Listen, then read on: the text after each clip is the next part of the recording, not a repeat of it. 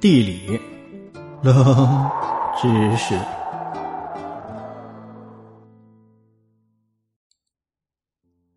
这里明明是缅甸的特区，但是当地人却说汉语，用中文教科书，就连寄快递用的都是国内的物流公司。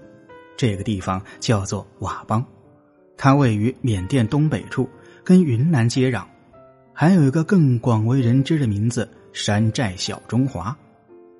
当人们走在佤邦的街头，就会感觉到自己仿佛置身于云南的一个县城当中。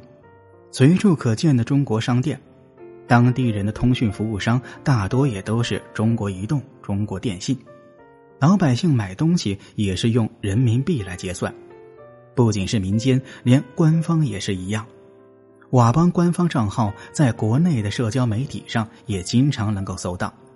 佤邦新闻节目中的风格和国内的电视台那是如出一辙。看到这儿，相信不少人已经心生疑虑了。不必惊讶，因为佤邦在历史上本来就是中国领土。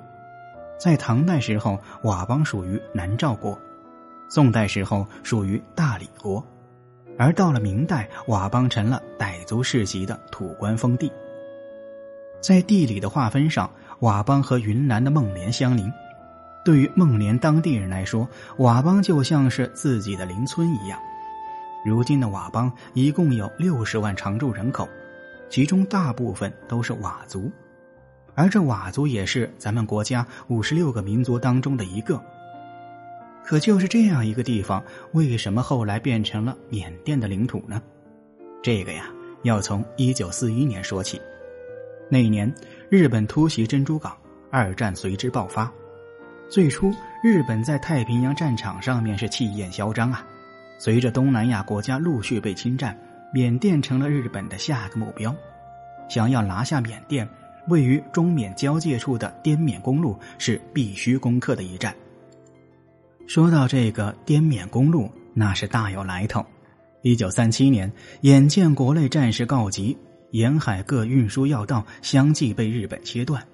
国民政府决定在云南开辟一条新的国际运输通道，那就是如今的滇缅公路。可能你无法相信，在这个年代，修建这条长达九百五十九点四公里的公路，竟然只用了九个月，肩挑手扛，夜以继日。可以说，这条要塞是滇西人民用汗水铸就的。对于当时的中国来说，一旦滇缅公路保不住，外援和物资就无法进入国内，后果那是不堪设想。紧要关头，虎视眈眈的英国竟要趁火打劫，他迫使国民政府在阿瓦山地区划定了一条对英国有利的边界线，将部分区域划分给了英属的缅甸，以此来换取英国对于滇缅公路的防御保护，而佤邦就属于被这条线划走的区域之一。想来也是可悲。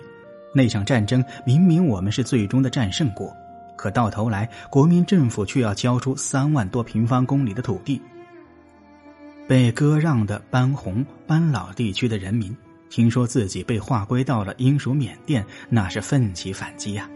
老百姓自发的组成了游击队，和当地的统治者斗争，用游击战的形式一直撑到了新中国的成立。班老的老百姓甚至写信到北京。他们在信中高呼“班老永远是中国土地”，当地人民的热情和呼唤让回归成了当务之急。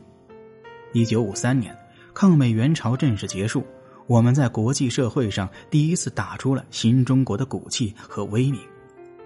当下的首要就是要拿回被割裂的土地，让流落在外的同胞能够回归祖国。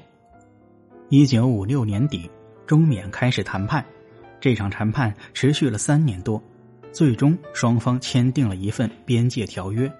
我们不仅收回了片马、港房、鼓浪三个寨子，还超出预期的拿回了班洪、班老地区。